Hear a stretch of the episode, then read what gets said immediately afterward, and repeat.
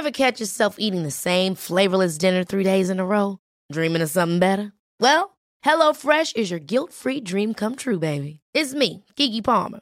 Let's wake up those taste buds with hot, juicy pecan-crusted chicken or garlic butter shrimp scampi. Mm. Hello Fresh. Stop dreaming of all the delicious possibilities and dig in at HelloFresh.com. Let's get this dinner party started.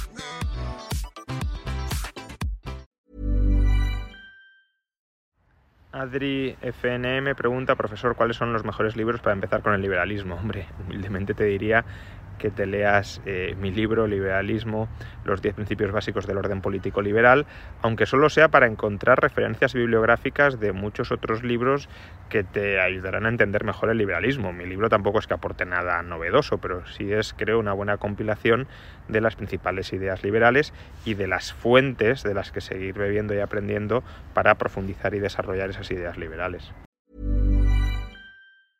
Ever catch yourself eating the same flavorless dinner three days in a row? Dreaming of something better? Well, HelloFresh is your guilt-free dream come true, baby. It's me, Keke Palmer. Let's wake up those taste buds with hot, juicy pecan-crusted chicken or garlic butter shrimp scampi. Mm. Hello Fresh. Stop dreaming of all the delicious possibilities and dig in at HelloFresh.com. Let's get this dinner party started.